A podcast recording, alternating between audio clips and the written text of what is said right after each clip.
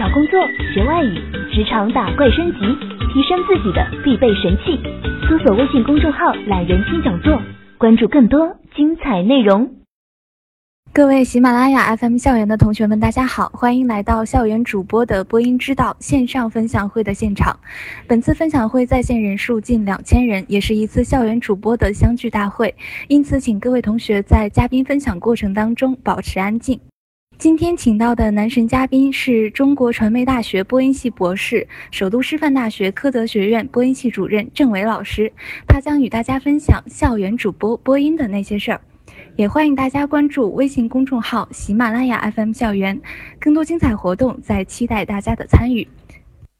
好的，各位同学们，大家晚上好。呃，我叫郑伟，大家可能已经知道了我的身份了。那么刚才喜马拉雅的李冲老师也对我又一次进行了介绍。呃，在此之前呢，其实怎么讲，我给很多的同学讲课，呃，在不同的场合讲课。然后呢，也有在微信群里面这样讲过课，但是呢，今天我还是有点紧张，因为我意识到的是，这样一件新事物，它在咱们这个时代一个划时代的意义。我意识到的是，我们将近两千人在这一刻突然发生了连接，呃，在这一刻我们天涯若比邻，我感受到这是一件，在古人看来太过疯狂的事情，而且在当下。对我们来讲，实在它是有一个划时代的意义。那在接下来呢，也许在一会儿的这个课程当中，我会专门的跟各位提到我们这个时代是如何的划时代，我们这个时代是如何的伟大。那在这个之前呢，我还是就我们播音这个专业来跟各位做一些我的理解、我的分享。因为我知道呢，在座的同学们大多数都是校园广播电台的同学，我还专门问了咱们喜马拉雅的小伙伴们，我说咱们的同学们大概，呃，是不是学专业的呢？好像很多同学并非是播音主持专业，而只是说比较热爱这个专业，或者说现在正在从事着校园当中的播音的工作，呃，所以说我今天特别跟各位分享如下几点。首先呢，因为我自己所在的院校是播音类的院校，所以说呢，我们有很多的这个广播电台的同学们，应该都是这个科班的，应该都是我们播音系的。呃，但是我知道有很多很多的别的院校啊，哪怕一些可能清华北大这样比较高大上的院校，同学们其实都还只是业余的。那么可能对各位来讲，有很多的东西就需要在今天。我们来给他做一个梳理。首先，第一点呢，我觉得对于我们那些非专业的同学来说，我们得有一个自信。其实我们现在注意到啊，我们看中央电视台或者看很多的当下很火的这些主持人，好像现在外行来从事这个专业的人越来越多。然后呢？当下比较著名的、比较受欢迎的主持人，好像绝大多数人都不是这个专业毕业的。我随便举些例子，比如说，呃，白岩松、崔永元、毕福剑、何炅、孟非，这个自信呢，就是说，无论你是学习这个理工专业的，还是学习法律专业，还是学习经济专业。还是学中文，无论你跟我们现在所谓的播音主持专业离得有多远，你其实都可以在比较短的时间当中掌握一些技巧，并且使自己成为一个准专业人员，或者就是成为一个专业人员。当中的唯一的一条路径就是持之以恒的练习。这个时代就是这么有意思啊！主持人专业。他可以是呃那些非科班的人，他都能把它做好。同样，我们看导演，或者说演员，有很多很多著名的导演，现在都都是非专业的。比如说现在很火很火的，比如万万没想到的教授易小星，比如说煎饼侠的大鹏，比如说韩寒，比如说郭敬明，他们都是呃十亿导演吧，都是这个身家很高的导演，但是他们跟这个专业毫无关系。所以说，对于这种艺术类专业来讲，你究竟是不是科班的，并不重要。或者，我相信咱们群里有很多科班毕业或者说正在读播音主持专业的小伙伴们，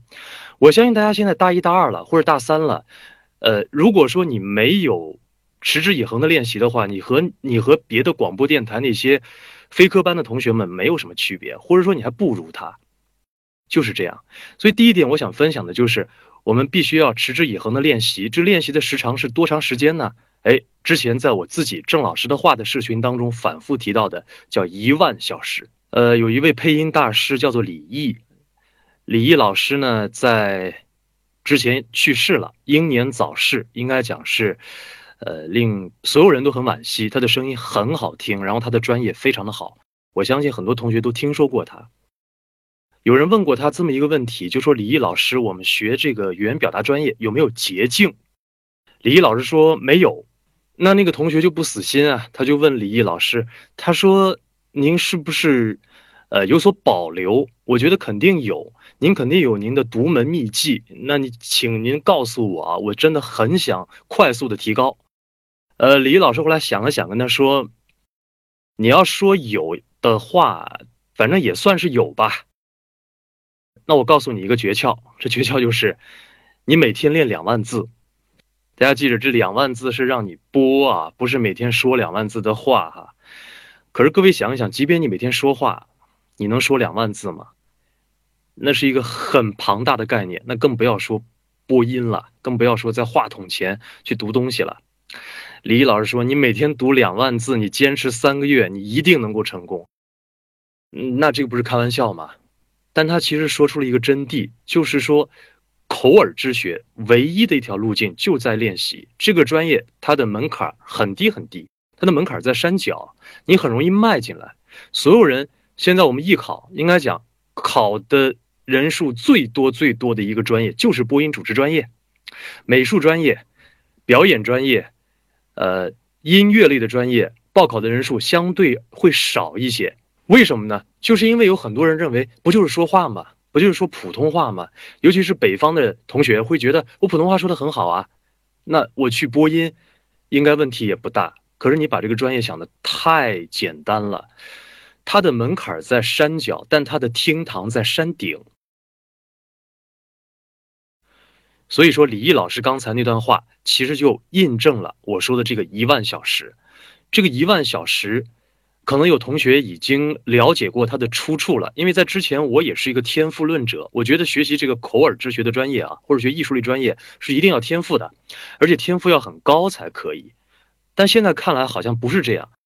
呃，西方科学家通过他们的实证研究发现，其实如果说你在进行练习的时候，你累计的时长达到一万小时的时候，你就一定可以成为这个行业的专家。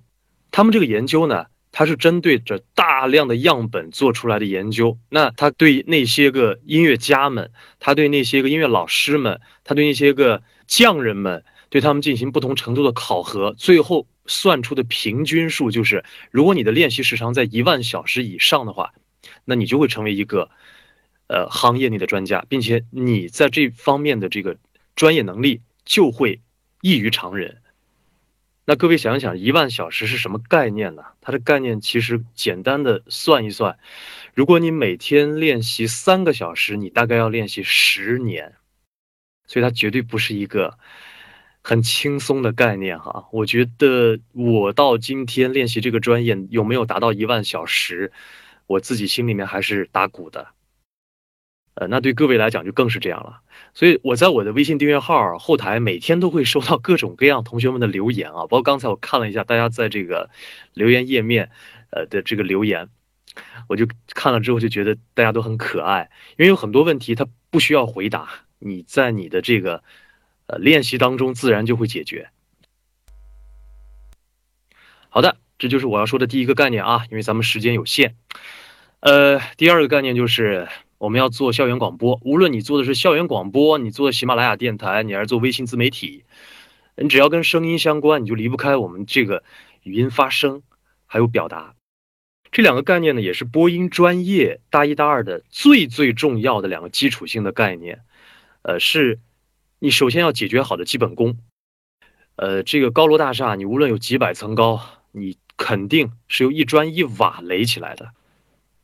所以说呢，在当下我们仔细想一想啊，在我们的这些个自媒体当中做的比较火的，比如说，呃，逻辑思维，比如说小松奇谈，我们仔细分析一下罗胖老师和小松老师，他们俩在这个语言表达方面其实都是很棒的。他无论是语音发声，还是他们的这个呃表达，他们都有着非常非常过人的表现。所以说，这样的自媒体它能做得长久。但同样的，如果你表达不出来，你像过去那些像王国维啊，像什么梁梁漱溟啊，他们这些人，他自己空有一身本领，但是他不会讲课，啊，他的表达充满了乡音，啊，他说话是非常的平淡，就没有学生愿意听他的课，没有人愿意听他去说话，所以我们做校园广播。我觉得第一天首要解决好的是你的这个语音发声的问题啊，可能平时，尤其是那些非科班的院校，大家对这方面可能不是那么那么在意，不是那么在意。包括现在电视台吧，有很多电视台好像对这个也不是特别在意。呃，有的电视台要求学这个主持人模仿港台腔，有的电视台就跟这个主持人说你不要说的太字正腔圆。啊！但是我想跟各位讲的是，先字正腔圆吧。呃，在字正腔圆之后，再来一次否定之否定，你再去有你个人的风格，这都可以。你不要在一开始走的这条路就先走歪了。那我们怎么字正腔圆呢？其实很简单啊，我们普通话系统呢，总体来讲是非常简洁的。我们当初把北京话定为普通话的这个标准语音，其实就有一个考量，因为它比较简洁，它易于传播。比如我们如果拿粤语当做国语的话，它有十多个声调，它非常难学。普通话就四个声调，所以我们解决好普通话的声韵调，呃，平时练习也要加强你在声韵调方面的这个练习的规范性。那么你在这方面其实就可以有一个快速的提升。大家看我发的这个拼音，它包含着普通话的声韵调，声母就是这个播音，韵母是 i 音。它的声调是三声，我们叫赏声哈。要把它发饱满，首先一个我们要雕住字头，就是把这个波音双唇触碰的时候要有力。然后呢，把这个 i 音做到这个口腔打开，把中间这个 r 音口腔打开，最后再把音给归回来，归到这个呃一上面。一个松一上面哈，所以它的发音比较标准、比较规范、比较饱满的发音呢，就是百三声很难发，下得去，上得来。我今天只能简单的举这么一个例子啊，因为普通话声韵调比较复杂，感兴趣的小伙伴们可以去买一本现代汉语的书，你们把这个。大概看一看，其实我们拼音方案很小都学过，只是没有学的那么扎实。但如果说你想走这条路，你想走得远的话，呃，你想走得更专业的话，我建议大家能把这个东西大致了解一下，大致了解一下。我看到，呃，刚才我简单翻了翻咱们留言的那个，呃，提问的那个界面，我看到很多同学都讲到这个吐字的问题了。吐字问题非常重要，也而且非常的专业，而且非一日之功。我希望的是大家能够，如果你想专业的话，你们买一本《现代汉语增订三版》的上册啊，我不是在做广告啊，因为这本书它用不着我做广告，它非常经典。呃，因为这本书的跟语音相关的部分比较简洁，比较好学，所以说我建议大家能看它。入门是很好的一本读物，就跟这个呃普通话语音相关的。然后我们再说发声，发声是一个更加怎么讲幽渺难知的一一个问题了。我给这个我们社群里就郑老师的话的这个社群当中呢，开过线下的免费公开课，叫 PS 你的声音，就专门讲发声的这个问题，介绍很多发声的方法。呃，这是一个很大的命题。如果大家感兴趣的话，也可以关注我的这个微信订阅号，叫郑老师的话，可以搜一下。呃，我在相关的线下活动当中。主要讲的就是这个问题，因为发声问题太重要了。它不仅仅是我们这些对于声音是否热爱的，呃，这个群体需要的，它其实是全社会都需要的。因为每个人都离不开说话，每个人在这一生当中频率最高的，除了呼吸就是说话。但有很多人发声的方式是错误的。也许我们的同学们是想让自己的声音更美，但是我想告诉各位的是，无论你的声音美不美，可能我们首先要做到的是让自己的。声音更加的健康，不要让我们的声带，呃，发生病变。我也在此就是先提醒一下我们很多同学们，也许你们正在不同的校园电台，你承担着比较重的播音的工作，但是你的用声的位置是错误的。那我建议大家磨刀不误砍柴工，你赶紧先把这个纠正过来，你千万不要带着这样的错误的习惯去播音，那样的话很有可能到最后造成的是你声带的病变。好，这两个问题了，语音和发声这两个问题都是不可能我们在半个小时之内解决的问题，这都是大一大二的同学可能要花一两年去解决的问题。呃，当然了，我非常希望能够陪伴着大家共同来解决。我在我的订阅号里面专门有一个叫“死磕泛读多少日”。每天很简单，就是发一组字音，发一组有跟读，然后呢发出来，大家每天跟着读。你只有在这样每天的点点滴滴的积累当中，慢慢去去进步，然后有理论的指导，你不可能说通过这么一节课就把它都了解。首先一个我没有那个能耐，其次一个可能这个世界上也没有人有这个能耐啊，呃，需要时间的积累。好，那我接下来赶紧先再讲一讲啊，我们这个语言表达。语言表达，它是建立在刚才我说的语音发声的基础之上的另外一个播音专业至关重要的核心问题。张颂老师啊，研究了一辈子，最后那本播音创作基础，应该就是说是一本把这个幽渺难知、口耳之学的东西总结出来的这么一本经验性质的册子，一本书。你看他那一辈子写出那一本小书哈，对于我们来讲是有很大的理论指导意义。语言表达。尤其是对于在座的各位，我觉得同学们可能现在真正的播新闻的那种节目很少，大家可能更多的都是情感类的脱口秀啊、说话呀之类的。包括现在我们喜欢看的那些个节目，我想很少很少，你没事你喜欢看播新闻的。所以说，我们喜欢主持语言，我们喜欢艺术语言，包括朗诵啊，包括朗诵。现在七月节正在进行。我相信大学生们对此都是比较感兴趣的，他都离不开我们表达的技巧。我们在生活当中会遇到很多的人，这些人，哎，相貌不凡，第一印象让你很好，可是他一开口说话，马上就让你对他的这个呃印象灰飞烟灭。在这个时代，确实我们这个声音的音质非常非常重要啊，音质这个概念也是我提出来的，因为我们现在同学们对颜值这个概念非常的。看重，但是大家没有想到啊，颜值能保证别人会不会喜欢你，但是音质就你声音的魅力能够保证别人是不是会长久的喜欢你。我们仔细看那些真正被我们长久喜欢的主持人，白岩松也好，崔永元也好，毕福剑也好，有哪个是长得特别帅的呀？所以说，这个音质分两方面，一方面呢就是刚才我说的语音发声，你声音本身的状态怎么样？是不是好听？那声音呢？可能也分三六九等，有的人声音是这样，有的人声音是那样的。那听惯了之后，其实也一样。第二点就是你表达的方式，表达方式。第三点是表达的内容，那个可能是另外一个范畴了。表达的内容谁也教不了，那是你自己看书看出来的。表达的方式很重要啊。所以在这儿呢，我就提出这么四个小技巧，这也是张松老师提出的四个播音的外部技巧。可能有很多学播音的同学们，呃，已经呼之欲出了。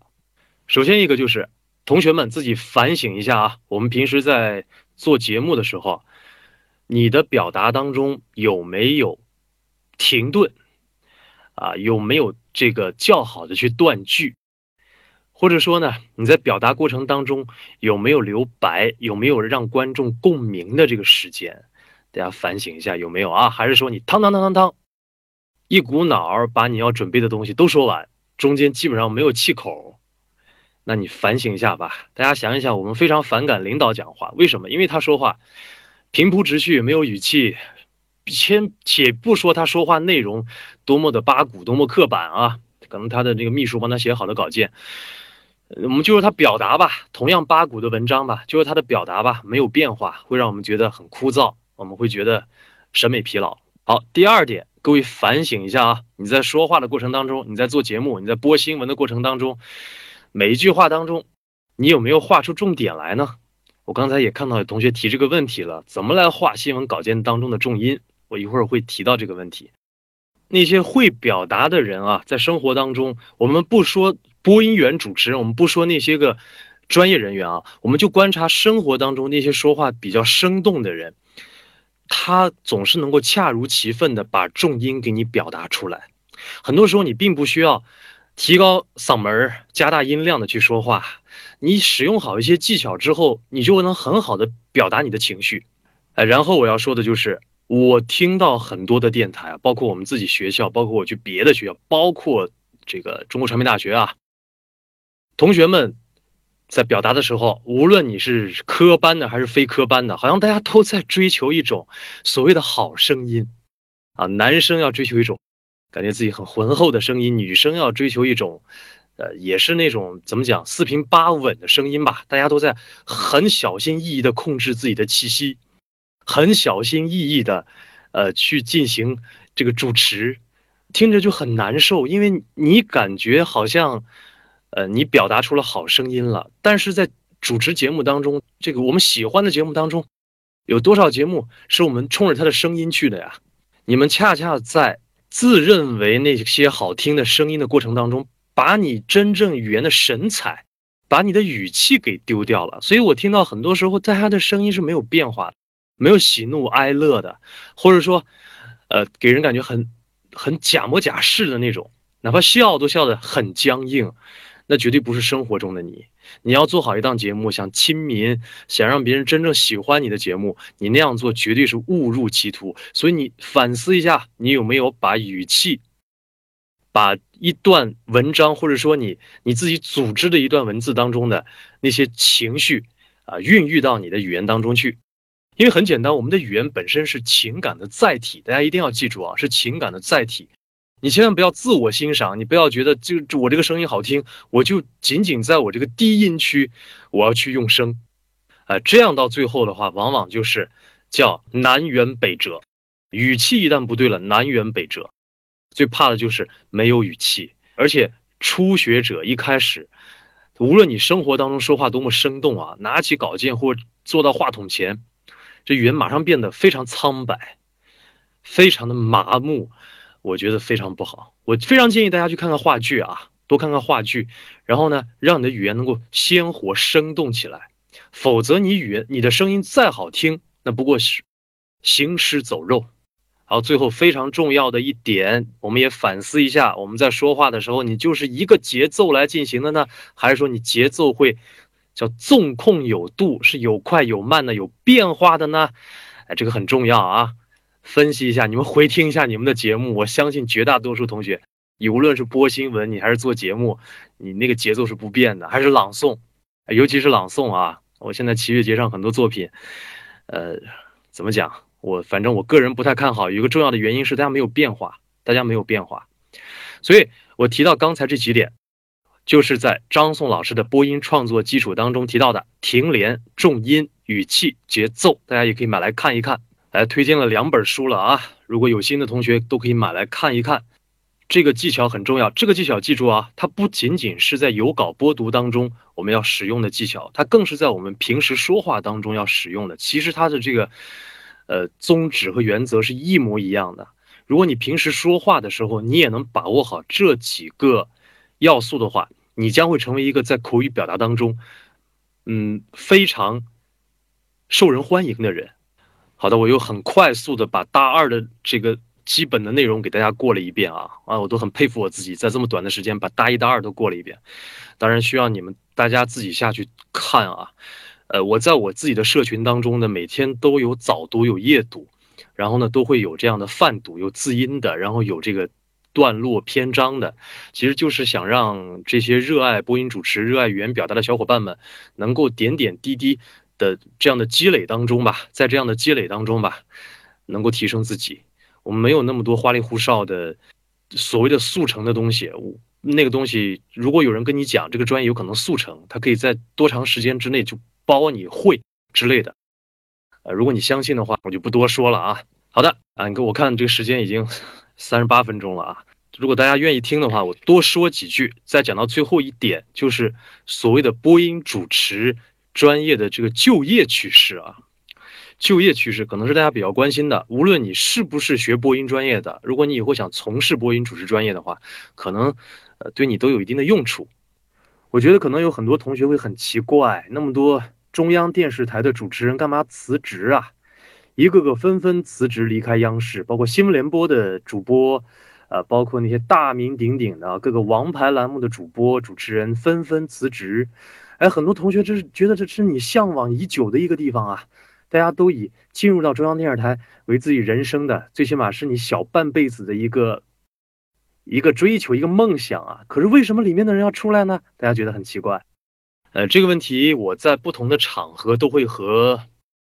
呃各个年龄段的孩子们交流啊，有九零后、九五后，呃，基本上就这个群体啊，九零后、九五后群体。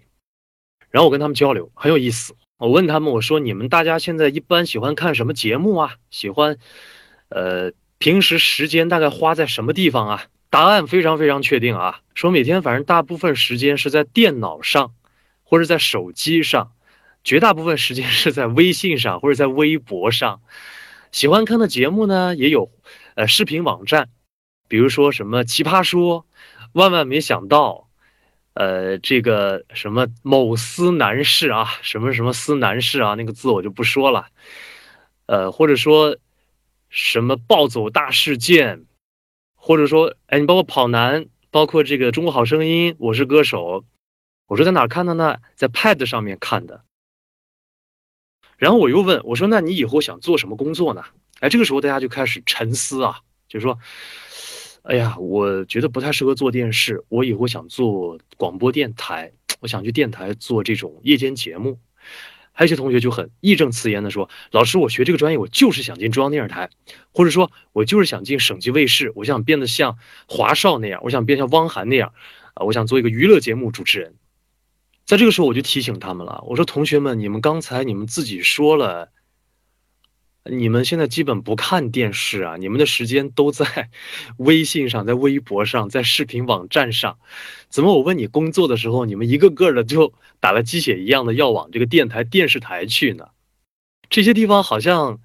我觉得可能在座的同学们，你们都不是那么依赖了吧？所以我恰恰想说啊，我们接下来的就业趋势是什么？我想讲一个很简单的例子。首先是我自己啊，做这个微信订阅号叫郑老师的话。这个订阅号我从去年六月二号开始做，其实我跟你们差不多了，你们是校园电台，呃，我是个人电台，我们都是一个类似于自媒体组织，我们不是那种政府机构，不是那种事业单位，不是那个大组织机构，跟国家申请频率或者频道资源的这种官办机构，我们都有自己的平台，我们是一样的。我从去年六月二号开始做到今天，二零一五年十一月十二号，整整应该十七个半月。这过程当中一天都没有停顿过，哎，现在我在喜马拉雅上也有了账号，也叫郑老师的话。那同样的，呃，也是经常的去推送，经常推送，每天的内容压力也很大。每天应该讲，我很少在一点之前睡觉，每天和自己死磕。我还认识一个小姑娘，这小姑娘可能和你们在座的朋友们年龄相差不大，她呢也不是广院毕业的。但是呢，她是学播音的，呃，这么一个南方的一个大学的这么一个小姑娘啊，声音很好听，呃，长得也挺漂亮的。我相信在座同学们声音好听、长得漂亮的人肯定不在少数啊。然后呢，她自己就做一个，首先在喜马拉雅做一个电台，做了没有多长时间，可能有半年多的时间吧。然后在微信里面也开了她一个微信订阅号，她现在的粉丝量，她的用户量大概在十万人左右。然后呢，他现在已经完完全全可以通过这个订阅号去养活他自己了，完全可以通过他养活他自己。好，那我再告诉各位啊，如果你们今天进入到一个电视台，如你所愿，你去到一个电视台或去到一个广播电台了，你大概是什么样的收入水平呢？比如说你播新闻，你新闻播得很好，声音很好听，你做一期新闻节目，省级台啊，做一期新闻节目，值一个班下来。可能你能收获五十到两百块钱不等的收入，可是我们看现在有很多很多的这个自媒体，我们看有很多的，哪怕卖淘宝的人吧，他现在可能他的年收入或他的月流水，那都会是这些个电台或电视台主持人的，我都不知道多少倍了。呃，如果在做的当中就有从业人员的话，可能你们冷暖自知啊。所以我想说的是，我们当下的同学们，你们都是互联网的原住民。如果说你们现在再进入到传统组织当中去，再去谋一份那样的职位，再想找一个所谓的稳定，那你们就枉费了你们生活在这个时代，枉费了你作为一个九零后这么先进的群体。各位来到组织当中，它只是一个螺丝钉而已。这颗螺丝钉，哪怕你是一个长得再漂亮的螺丝钉，你也只是一颗螺丝钉。没有人会因为你是一颗长得漂亮的螺丝钉而不拿你当一个螺丝钉来用，而拿你当一把铲子去用。但是，如果你个人直接和市场对接的话，那你就将成为一个你想成为的东西，而不是螺丝钉。而今天我们的互联网，我们的移动互联网技术，应该讲，它最大的一个作用就是打破了所有的壁垒，或者说，它打破了所有的中介，它使得人和人直接可以对接，点对点可以直接对接。我们不再需要一个组织去经营我们，我们也不再需要成为一个螺丝钉了。互联网技术，尤其现在的喜马拉雅、现在的微信订阅号，这些东西应该讲，对于我们当下的传统媒体是一个巨大巨大的打击。现在我们的电视媒体，它的收视群体，我们很明确，呃，在电视台有句话叫“得大妈者得天下”，基本上就是这些个，呃，七零前、七十年代以前出生的。然后呢，女性为主体，呃，以及看肥皂剧为主体，这群人群看那些家长里短为主体的这群人群在看，所以电视有没有它的群体？有，当然有，因为中国是一个半工业化、半农业化、半信息化的社会，在这个三半社会当中，一定有一半的人他处于传统当中，还有一半的人处于先进当中。那你想一想，你愿意为哪一半人服务呢？我们现在很多电视台生活的很惨。呃，大家觉得好像有很多节目现在很火啊，我中国好声音，我是歌手，爸爸去哪儿，非诚勿扰等等等等。可是各位想一想，这些节目我们叫现象级节目，它都只是某一个电视台当中的一档王牌节目。很多节目它一分钟的广告，相当于它兄弟电视台的一年的广告。同时，现在全国注册的播音员主持人，在编的注册的播音员主持人，在前年。大概有将近三万人，但我们想一想，我们我们所熟知的主持人，我们所知道的那些个，呃，王牌节目的主持人屈指可数吧，两双手能数过来了吧？所以说，从方方面面来讲，在这个时代，你再进入到一个组织当中，进入到传统组织当中，进入到一个所谓的电台、电视台，你将很难养活你自己，你将很难过得体面。像郎永淳他辞职之后，那有一个重要的原因是。他这份工作很难让他体面的生活了。这“体面”两个字对于我们当下九零后来讲太重要了啊！电视它正在被我们的手机、呃电脑、Pad 这些屏幕所击垮。同样的，电台过去可能活得还不错，电台它有它的群体，因为我们没有想到的是，中国可以富裕的这么快，每家每户都可以有一辆车，所以电台很好的把自己从过去那个所谓的。这个第一媒体定义为了车载媒体，可是现在好日子也到头了呀！喜马拉雅这样的网络电台出现了，我们可以定制了，我们不用听那么多卖假药的广告，我们不用不用被那些个呃主持人所刮噪，我们自然有我们自己喜欢听的东西，我们只要上车打开蓝牙，我们就播着喜马拉雅就可以了。那到未来的话，可能无人驾驶技术一旦普及了之后，电台就。根本就无处遁形了啊！所以我觉得，如果你有一腔抱负的话，你进入到新媒体组织当中，会好于进入到传统媒体组织当中。你拿着移动互联网这个工具，做一个自媒体，或尝试去做一个自媒体，可能在未来会让你有意想不到的一个美好的前途。互联网有个重要的功能，就是让任何人的禀赋可以直接变现。可任何人的禀赋可以和别人发生连接，这个在过去是不可想象的，今天就是这样。所以互在互联网上，人的价值是最大的。注意我说的不是人才啊，就是人，就是人。因为我们传统社会定义人才过于高大全，而在这个社会，只要你是一个不是一个一无是处的人，你身上是有长处的，那你在当下这个时代就有可能叫一招鲜吃遍天。我们这个专业就更是这样。如果你持之以恒的去练习。如果你在语音发声、在创作表达方面都能够达到一个专业化的水平的话，你不要愁在这个时代没有你的饭吃，你会把饭吃得很好。你也不要相信你的父辈、祖辈，或者比你年龄大的很多很多的人来介绍他的经验，告诉你考个公务员、考个事业单位，如何如何，告诉你要追求所谓的稳定。我想告诉各位的是，那是最大的不稳定。真正的稳定不是在一个地方吃一辈子饭，而是这一辈子你到任何地方都能有饭吃。所以说，选择播音主持这个专业，这是对的。呃，无论你是对这个专业感兴趣，还是说你是这个专业现在的在读的学生，还是说你是从业人员，你没有选错，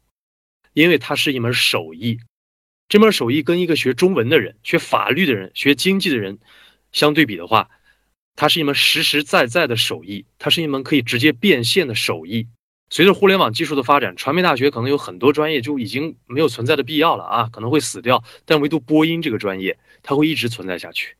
因为这个东西没有办法被电脑所取代，没有办法被机器所取代，所以我们一定要牢牢的抱着这个专业。我们这一辈子，呃，我就以我个人为例吧，可能我现在最大的一个财富。别人拿不走的东西，就是我对于这个专业的掌握。我可以拿着这个专业去换一口饭吃。那如果学别的专业，我觉得很难。所以，任何一个校园电台当中的主播，或在喜马拉雅上，现在你你感觉你只是在做一个兴趣爱好而已，或者做订阅号的小伙伴们，呃，我觉得大家一定要坚持。我刚才讲了，我从去年六月二号到今天一天都没有断过。那大家反思一下，你有没有断过？你不要去提什么内容好坏，在这个时代，内容好的内容太多太多了。这个时代唯一不缺的就是好的内容，所以这不是一个内容为王的时代。我们要把那个内容为王抛开了。你不要觉得我憋一个礼拜憋出一期特别好的节目，我拿出去给别人听，我关键是我没有时间听。在当下这个时代，在移动互联网的时代，信息是过剩的，唯一稀缺的是人的时间。好，这么稀缺的时间，我一定会把它给那个我信任的人。所以，如果说你有志于成为一个优秀的自媒体人，无论你做喜马拉雅，你做校园电台，其实都是在实习啊，还是说你未来做订阅号，那保持你每天更新，我觉得这是标配，这是个标配。保持每天的更新，你不要觉得累还是怎么样？你想吃这口饭，啊，你想把它做好，你就必须要这么做，这是你要付出的代价。其次就是我说的死磕一万小时。如果说你们对这个专业感兴趣，你马上把这两本书买过来，呃，从语音学开始，你看一看基本的这个语音发声的东西，了解一下。然后呢，创作表达的东西了解一下。然后你要感兴趣，你跟着郑老师一块儿，我每天跟你死磕，我们一块儿来跟读，一块儿来泛读，啊，我们一块儿来做节目，一块儿做朗诵会。总有一天，我在座的同学们，我相信今天在正在旁听的同学会出现这个专业当中的大师级的人物。哎呀，我说的有点多了，最后做一个小广告，这是我的个人的微信订阅号，呃，感兴趣的朋友们欢迎大家。关注，然后跟我来交流切磋，也欢迎大家能够加入我们的微信交流群啊！现在我们有大概七十个群了，很多热爱这个专业的小伙伴们都在群里，天天跟着我一块死磕，我也觉得很幸福啊，觉得很幸福。呃，我愿意和年轻人交流，我也喜欢，呃，跟年轻人在一起的这种感觉，因为从你们身上，你们会给我活力，也给我更多的新的灵感。好，我讲了将近一个小时了，我接着讲，再讲一个小时应该也没有问题。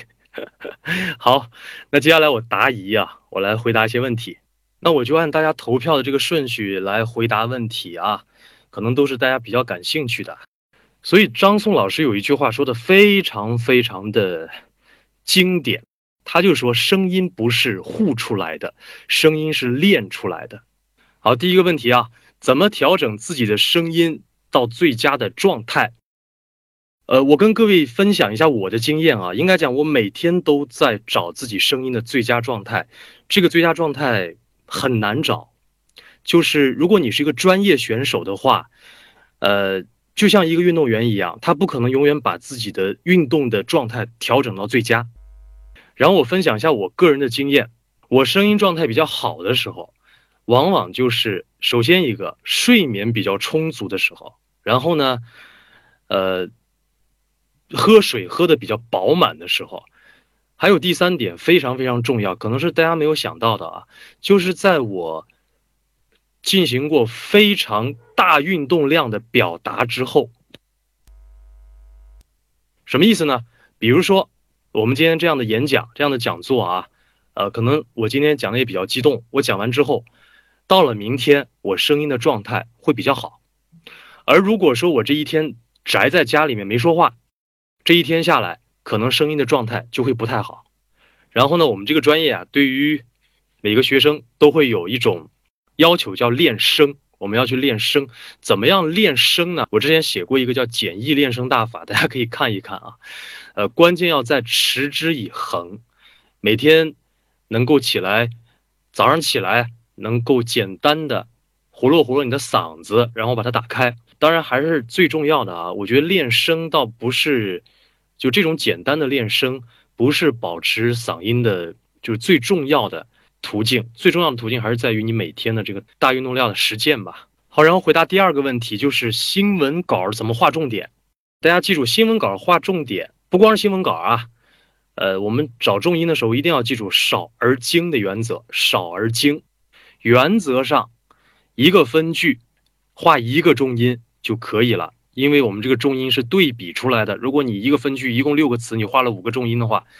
啊，那就不无所谓重音了，那就没有重音了，或者说那个不重要的词反而成为重音了。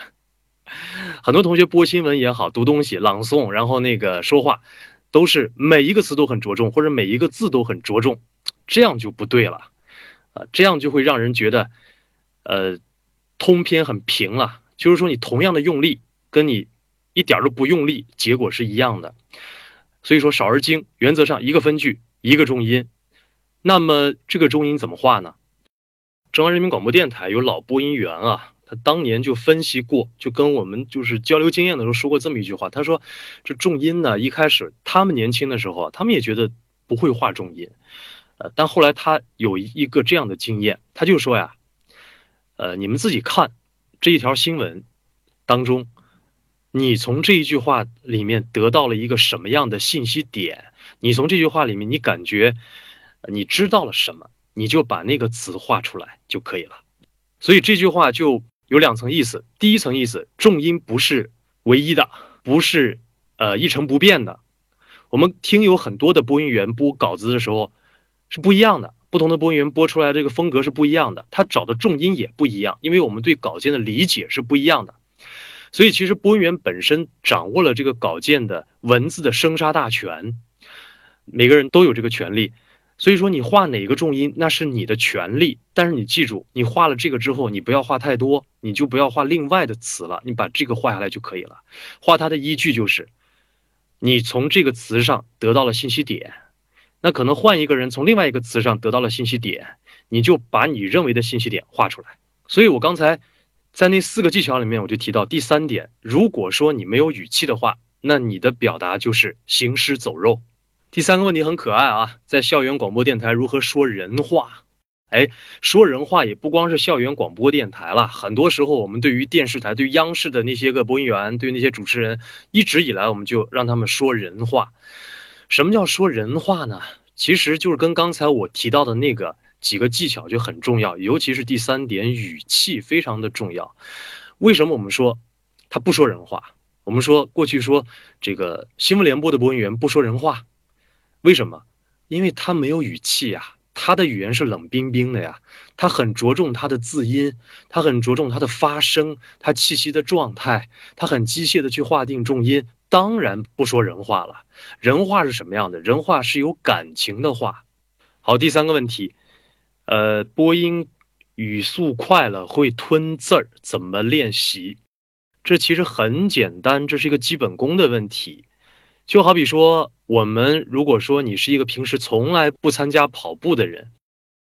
呃，你突然间我让你跑一万米，那你第二天你绝对会浑身酸痛。但是如果我是一个马拉松选手，我一天跑了一万米，对我来讲，我跑完之后连气儿可能都不喘。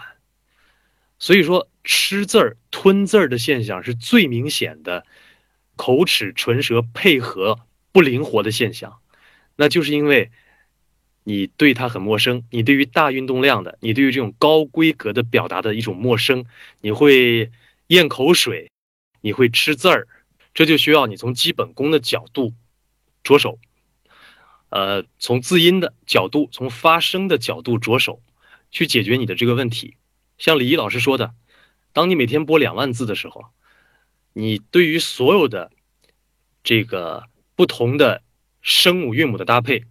不同的音节之间的搭配，都已经非常熟练的情况之下，你是不会出现吃字儿、吞字儿的这种现象的。好，下面有一个问题啊，如何练习播音腔？我在这一定要郑重的表达一下，播音腔这个东西，可能和你认识的不一样。我们认识的播音腔可能是新闻联播当中那样一种腔调，所以有很多年轻的朋友们在学习播音的过程当中，总总是在追求一种腔调，我们称之为播音腔，而且很多人把播音腔当做一个贬义词。第六个问题啊，如何把握情感？情感是语言表达当中的灵魂。我们在表达的时候，无论你在说话，你还是在朗诵，有稿的还是无稿的，无论是什么。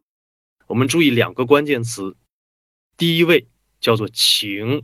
感情的情；第二位叫做变化。你只有做好这两点，你的语言才有可能是生动的。那把握情感，把握情感，其实对于任何一个人来讲，对于任何一个正常心智健全的人来讲，你肯定你都有感性的情感的认识。我知道，我理解你的把握情感的意思是怎么用声音去把这个情感给表现出来。首先一个就是刚才关键词练习，啊，你必须要多读稿件，读各种各样不同情感的稿件，不同基调的稿件，而且很重要的是你要背稿，你要去找这个作者背景、写作背景、时代背景，感同身受，把这个情感非常恰切的捕捉到，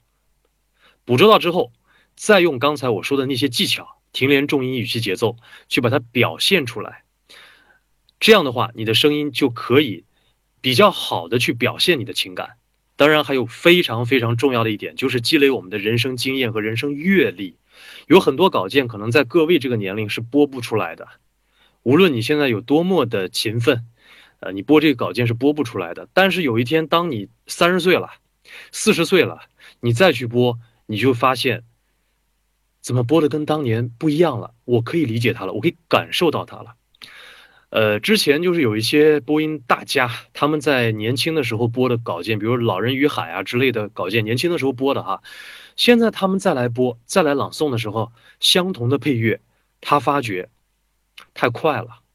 他可以慢下来了。为什么？因为他心里有感悟了。你说年轻的他不优秀吗？很优秀，但是那个时候他没有这样的经验，没有这样的阅历，没有这样的体验，所以说他体会不到。所以不要着急，时间是最好的老师。好的，我再回答几个跟校园广播相关的问题哈。有一个问题就是说，怎么用校园广播调动起全校同学的积极性？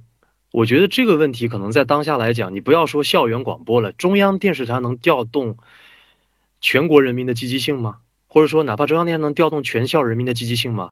可能的，做不到了。我们，你千万不要往你身上加太多的这种历史使命感。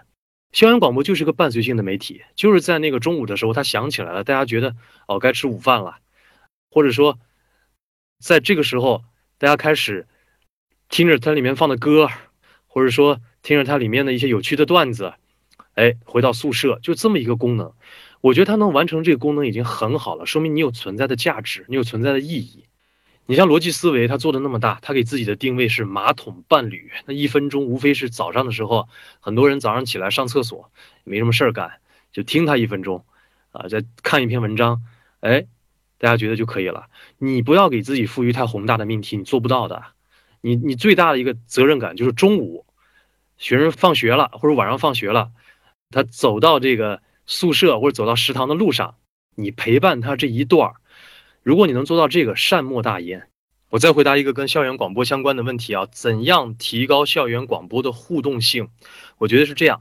呃，大家一定要记住，我们开辟的任何校园广播的栏目，你们不要取那种特别庸俗的名字了，不要取那种我小的时候那种什么，呃，什么星海浪花啊，啊，什么这个，就那些个很琼瑶剧当中的那种名字了，那个东西在当下大家不会认可的。你一定要以你个人突出某一个人，比如说我的订阅号叫郑老师的话，